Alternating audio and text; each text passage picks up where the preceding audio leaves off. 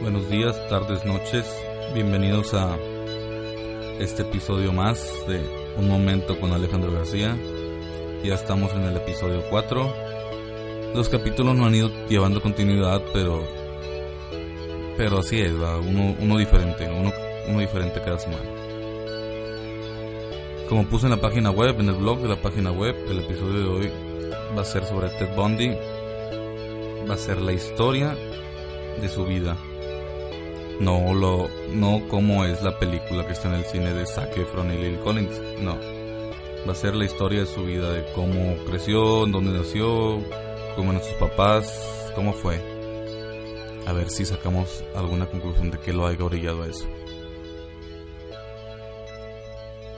Bueno como ya saben Ted Bundy es uno de los asesinos de mujeres grande de los Estados Unidos. Un hombre bien parecido un asesino en serie, un secuestrador, un violador, que confesó más de 30 homicidios en 7 estados diferentes. Empecemos. Su nombre es Theodore Robert Cowell Bundy. Burlington, Birmingham, 24 de noviembre de 1946 Brantford, Florida. Falleció el 24 de enero de 1989. Fue un secuestrador, un violador, asesino en serie. Después de más de una década negándolo, confesó 30 homicidios en siete estados entre 1974 y 1978. El número real de víctimas pues es desconocido. Falleció a la edad de 42 años en Brantford, Florida, Estados Unidos. A causa, pues fue condenado a la silla eléctrica. Y bueno, pues su infancia. Él es un hijo biológico, bueno, era un hijo biológico de un veterano de la Fuerza Aérea, a quien nunca, pues nunca vio, nunca conoció en su vida, y de Luis Cowell. Vivió sus primeros cuatro años en casa de sus abuelos, maternos. Durante este tiempo creyó que sus abuelos eran sus padres y que su madre era su hermana mayor. Pues ahí ya estamos un poquito mal. En 1950, Ted y su madre se mudaron a Tacoma, Washington, con otros familiares. Allí, Luis, Luisi conoció a Johnny Culper Pondy, un cocinero del ejército con el que se casó en mayo de 1951 y del que Ted después tomó su apellido. Ojo, eh. El matrimonio solo tuvo cuatro hijos, bueno, tuvo cuatro hijos, pero pues Ted nunca creó un lazo afectivo con el marido de su madre. Él fue un estudiante aplicado, con muy buenas notas en la Universidad de Washington y en la Universidad de Puget Sound, Tacoma, donde consiguió una licenciatura en psicología. Trabajó en varios lugares, sin dudar mucho tiempo en ellos. Pues parece una persona normal, ¿no? En 1967 se enamoró de Stephanie Brooks, una joven de una familia acomodada. Brooks fue el sueño hecho realidad de Bundy, pero dos años después ella se graduó en psicología y finalizó la relación por considerar que su pareja era indiscreta y carecía de objetivos claros en la vida. Bundy nunca superó la ruptura y se obsesionó con ella, manteniendo contacto a través de cartas para así intentar reconquistarla. Él abandonó los estudios durante un tiempo y después regresó a la Universidad de Washington para matricularse en Derecho. Fue considerado un estudiante brillante y estimado entre sus profesores. Paralelamente inició una relación de cinco años con Madge Anders, de nombre real Elizabeth Culper, quien era divorciada y tenía una hija pequeña. Sin embargo, Anders desconocía que su novio había estado saliendo con una chica de San Francisco, California, con la que seguía escribiendo cartas. Durante 1969 y 1972 todo fue bien. Envió solicitudes de admisión a escuelas de derecho y estuvo involucrado en actividades comunitarias. Incluso obtuvo una condecoración de la policía de Seattle por salvar a un niño pequeño de tres años de morir ahogado. Ojo, también tuvo relaciones importantes con personas buenas, personas muy buenas, muy allegadas al Partido Republicano. vaya, o sea, hablamos de figuras importantes, o sea, estuvo relacionado con figuras importantes del Partido Republicano de los Estados Unidos. Antes de comenzar a asesinar, perpetró una serie de hurtos en casas y comercios mientras estaba ebrio. El 4 de enero de 1974 entró en el cuarto de una universitaria, llamada Johnny Lenz, de 18 años. La golpeó con una palanca metálica y la violó con la pata de la cama. Al día siguiente, la chica fue hallada malherida y sobrevivió con un daño cerebral permanente. Bondi tenía apenas 27 años. O sea, eso de la pata de la cama está cabrón. Y luego continuó. Se tardó, pero empezó. 27 días después, atacó a la estudiante de psicología de la Universidad de Washington, Linda Ann, de 21 años. Bondi entró a su dormitorio, la dejó inconsciente con un golpe y la sacó de la escuela. Nadie notó la ausencia de la joven hasta el día siguiente. La policía no estableció ninguna conexión entre las dos agresiones, tampoco se hicieron mayores pruebas ni estudios de la escena del crimen. Los restos de Linda Ann fueron descubiertos un año después en una montaña cercana. O sea, la chica duró un año desaparecida. Nadie la buscó, nadie la encontró hasta que encontraron los restos.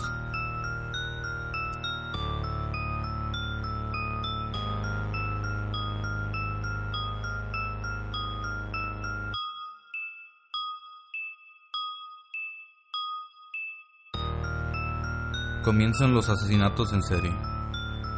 Durante la primavera y el verano de 1974, desaparecieron varias universitarias y madres jóvenes.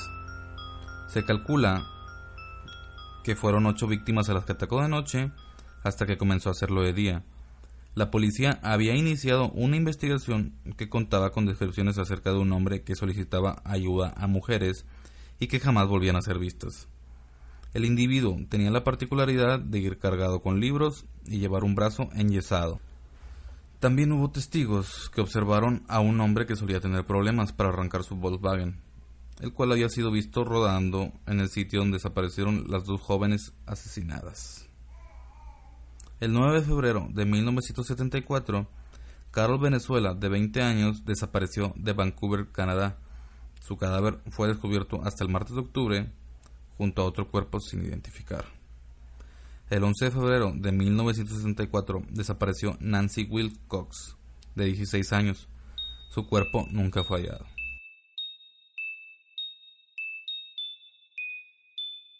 El 12 de marzo de 1974, Donna Mason, de 19 años, fue vista por última vez mientras iba a un concierto de jazz en el campus de la universidad en la que estudiaba. El 17 de abril de ese mismo año, Susan Roncourt, de 18 años, caminaba por los jardines del Central Washington State College cuando desapareció. Un mes más tarde desapareció Roberta Parks, de 20 años, quien había quedado con unas amigas para tomar café. Nunca llegó. Parks se encontró con un hombre aparentemente lesionado que le pidió ayuda para subir cosas a su auto. Jamás fue vista de nuevo.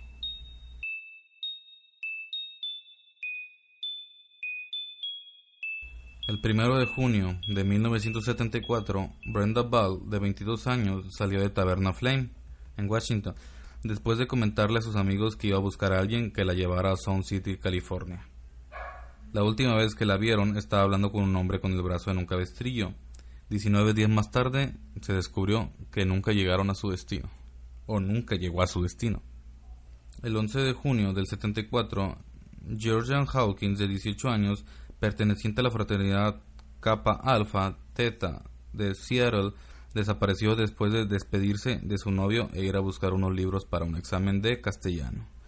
Su compañera de habitación y encargada del dormitorio reportaron su desaparición la mañana siguiente.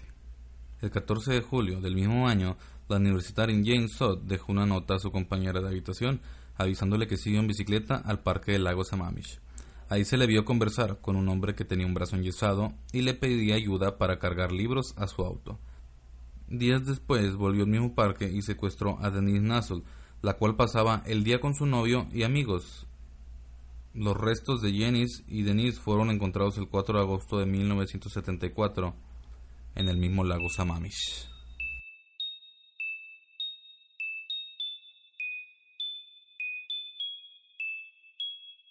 Bundy despistaba a la policía porque sabía cómo alterar su aspecto físico. Se cambiaba de peinado, se dejaba crecer la barba y bigote o se los afeitaba. También cambió residencia y se mudó a Mid-Valley, Utah, donde el 30 de agosto del 74 se matriculó como estudiante de Facultad de Leyes en la Universidad de Utah. El 18 de octubre del 74 asesinó a Melissa Smith, la hija del sheriff local. La secuestró mientras ella iba a pasar la noche en la casa de una amiga. Su cadáver fue encontrado nueve días después en Summit Park. El 30 de octubre de ese año desapareció Laura Aime, de 17 años, cuando volvía de una fiesta de Halloween. Su cadáver fue encontrado en los montes West, mostrando signos de haber sido golpeada en la cabeza con una cuña de metal y violada. Sin embargo, parecía que Bondi conocía a la muchacha, debido a que hubo muchos testigos, amigos, que le contaron a la policía que estuvo acosándola y apareciéndose en lugares que la muchacha conocía y frecuentaba. La policía inició una investigación y descubrió similitudes en el modus operandi con algunos asesinatos ocurridos en Washington. Entre ambas comisarías elaboraron un retrato hablado del posible aspecto que tendría el asesino.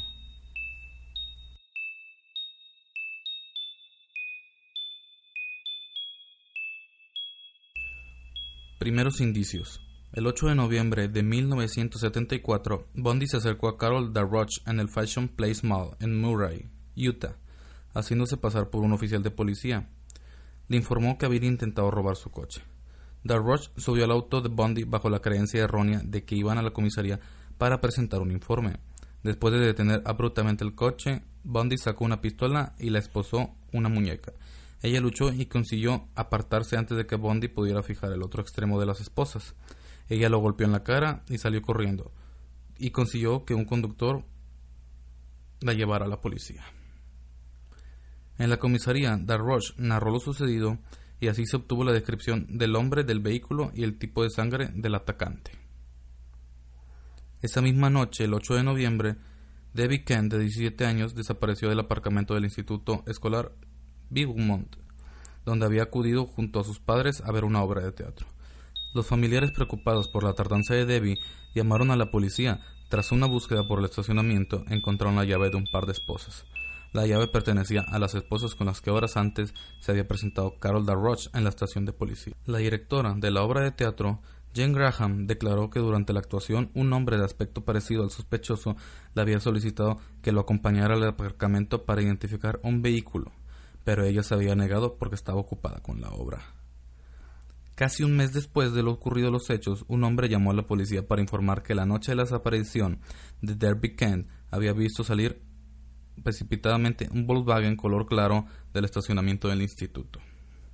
Asesinatos en Colorado. El 12 de enero de 1975, Karen Campbell, de 23 años, acompañó a su prometido, el Dr. Raymond, a su seminario en Aspen, Colorado. Mientras descansaba en el salón de hotel, ella regresó a la habitación para buscar una revista. El doctor Gadowski y sus hijos decidieron ir a buscarla al ver que no regresaba, pero no la encontraron. A medida que la mañana se dio parte a la policía de su desaparición. Un mes después, un trabajador encontró el cadáver de Campbell en un banco de nieve, a varios kilómetros del hotel. Había sido violada y brutalmente golpeada. No se encontró evidencia alguna del atacante.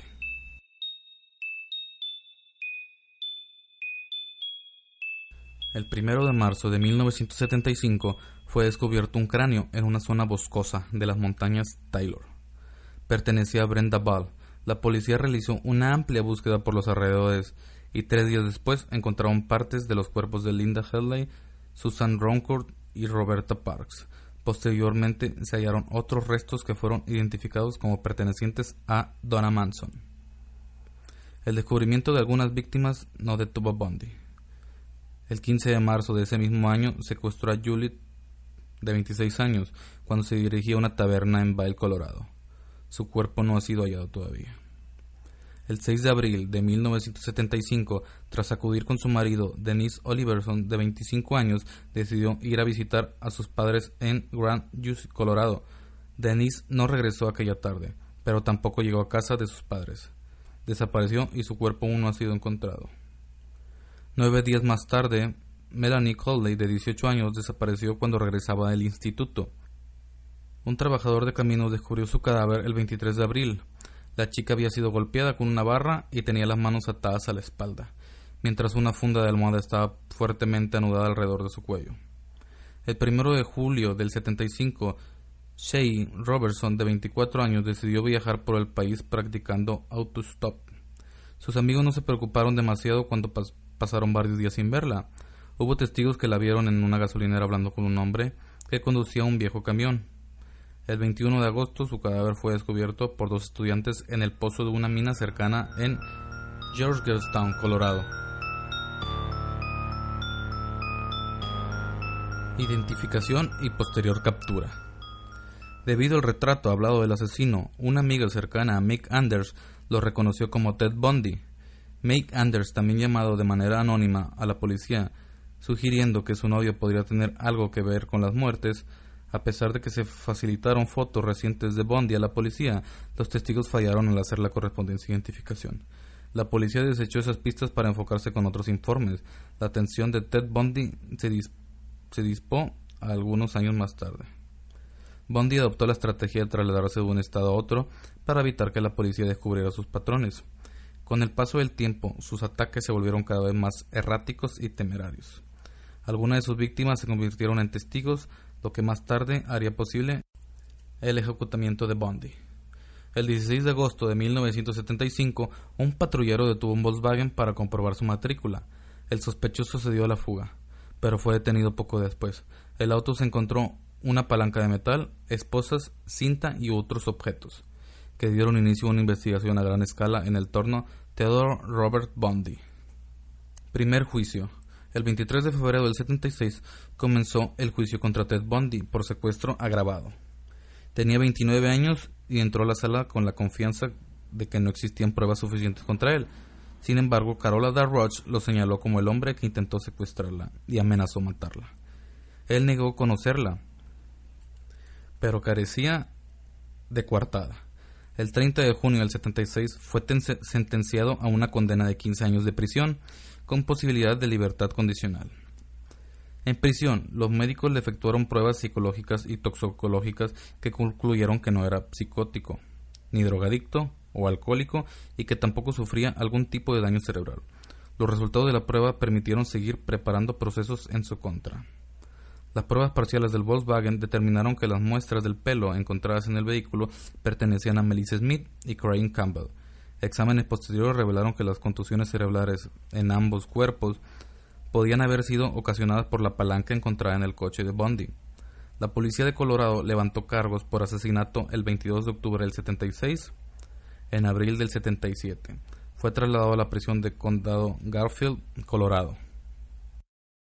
Durante los preparativos del segundo juicio, Bundy despistó a sus abogados y decidió defenderse él mismo. Por ese motivo se le permitió visitar la biblioteca de la corte Aspen, Colorado.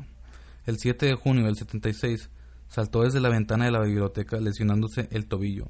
Aún así, él odió a la policía durante siete días y sobrevivió robando y durmiendo en una cabaña abandonada.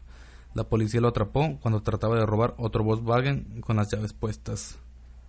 Él volvió a escapar de nuevo en enero del 77, trepando el techo de una de las estaciones de la cárcel, para desde ahí acceder a otra parte del techo que desembocaba en el armario de un departamento vacío del penal.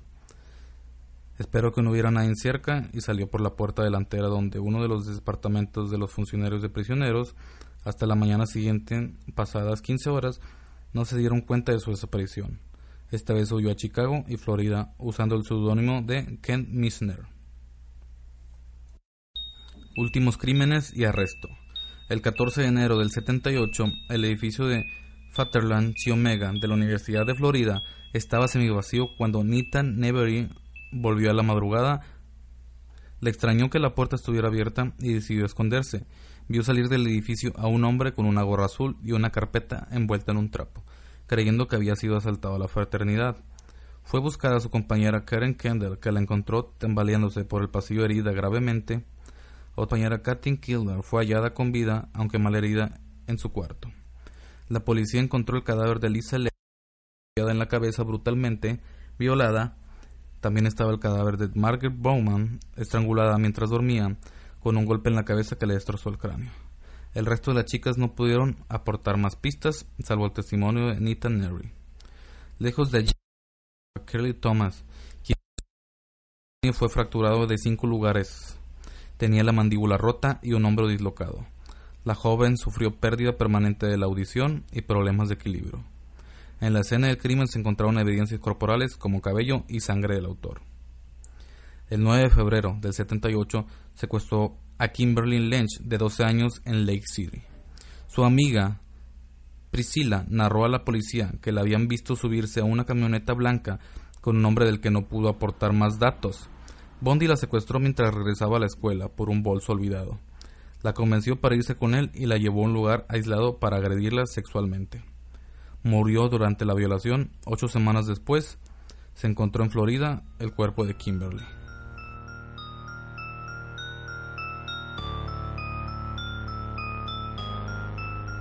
Tras el asesinato de Lynch Bundy, por alguna razón, regresó a su apartamento en Tennessee.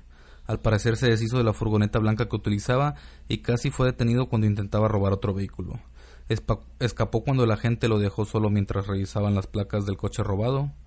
De regreso a su apartamento limpió lugar, huellas, robó Volkswagen y finalmente dejó Tennessee. Después de algunos encuentros intensos con los empleados del hotel en relación con sus tarjetas de crédito, eran robadas, obviamente, y habían sido denunciadas. Bondi terminó en Pescola, Florida, donde las placas del auto robado fueron reconocidas por la policía de patrulla, que lo detuvo de una corta persecución y de una breve lucha. Ejecución. Nada fue fácil con Bondi, y su ejecución no sería diferente. Siguió proclamando su inocencia y metódicamente agotó sus apelaciones representándose a sí mismo numerosos retrasos en la ejecución, la primera el 4 de marzo del 86, incluyendo unos 15 minutos antes de la hora programada para morir, el 2 de julio del 86 y el otro 18 de noviembre, a tan solo 7 horas de la ejecución. Este criminal usaba y abusaba de su encanto personal. No dudó en utilizar esta capacidad en su lucha por retrasar su final. Resaltando tal rasgo, el criminólogo Robert Rensel estima que Bundy se favoreció, pues la prensa interpretó mal aquel encanto personal. Señalaba que, al contrario de la imagen de que brindaban los medios de difusión, este delincuente no era el Rodolfo Valentiano de los asesinatos en serie, sino un hombre brutal, sádico y pervertido, depravado, loco, buscando aplazar el cumplimiento de su sentencia le confesó el doctor Bob Kelper, jefe de investigadores del Departamento de Justicia de Washington, D.C., con que había colaborado tiempo atrás en la búsqueda de Gary Ridwell, asesino en serie conocido como The Grand River Killer. Algunos de los lugares donde guardaba los restos de unas cuantas de sus víctimas en su casa fueron descubiertas algunas de las cabezas de sus víctimas. La conducta de Bondi fue catalogada como perversión, compulsión y necrofilia. El 17 de enero del 89 obtuvo la fecha definitiva. Iba a ser ejecutado una semana después. Bondi no había terminado su lucha para evitar la muerte y trató de mantener sus confesiones como cebo, para así obtener más tiempo. Él y sus abogados pidieron una prórroga de tres años para que confesara los demás asesinatos. También trató de coaccionar con familiares de sus víctimas para que solicitaran a la corte que le otorgaran más tiempo para poder confesar. A pesar de no conocerse el paradero de muchas de las víctimas, todos los familiares se negaron. Mientras permaneció encerrado, trató de diferir al máximo la fecha de su ejecución y pretendiendo haber perpetrado más cantidad de asesinatos, inventando detalles y proporcionando datos inconexos, para así ganar tiempo con las reconstrucciones y búsquedas. Llegó al colmo de proponer ayuda a las autoridades a detener a otros asesinos en series, aprovechando por aquel entonces hacía estragos el llamado caso de los crímenes del Río Verde, otra secuencia de muertes violentas que obtuvo por objeto a prostitutas. Considerado esta actitud, aquellos que estudiaron la personalidad delictiva de este homicida destacaron que se trataba de un mentiroso compulsivo que tuvo la osadía, una vez cercana a la hora de su ejecución, de tratar de demorar el momento de la misma, intentando engatusar a la policía y al FBI, prometiendo la confesión de todos los crímenes que había cometido. Bondi celebró un maratón de entrevistas y confesiones durante sus últimos días, aunque nunca estuvo dispuesto a admitir todo, especialmente los asesinatos de algunas de las víctimas más jóvenes. En su último día llamó a su madre y rechazó su última comida. Fue electrocutado el 24 de enero de 1989 y declarado muerto a las 7.16 de la mañana y tenía 42 años.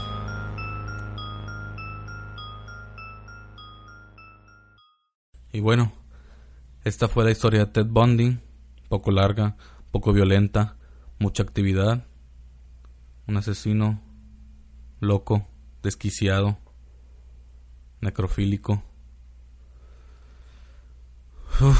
un poco pesada. Este, bueno, este es todo el episodio por hoy. Espero verlos la próxima semana. Este, cualquier duda, cualquier cosa, cualquier tema que quieran para un capítulo siguiente o para debatir, déjenlo en mi Twitter, un guion bajo momento guion bajo AGP. Y mi Instagram es Alejandro-Mac. Ya pueden visitar también la página donde estaré actualizando los blogs y las noticias futuras para abrir nuevas series o los capítulos siguientes. La página es www.unmomentoagp.com. Bueno, nos vemos la próxima semana. Saludos, que tengan un buen fin de semana y que la pasen bien. Bye.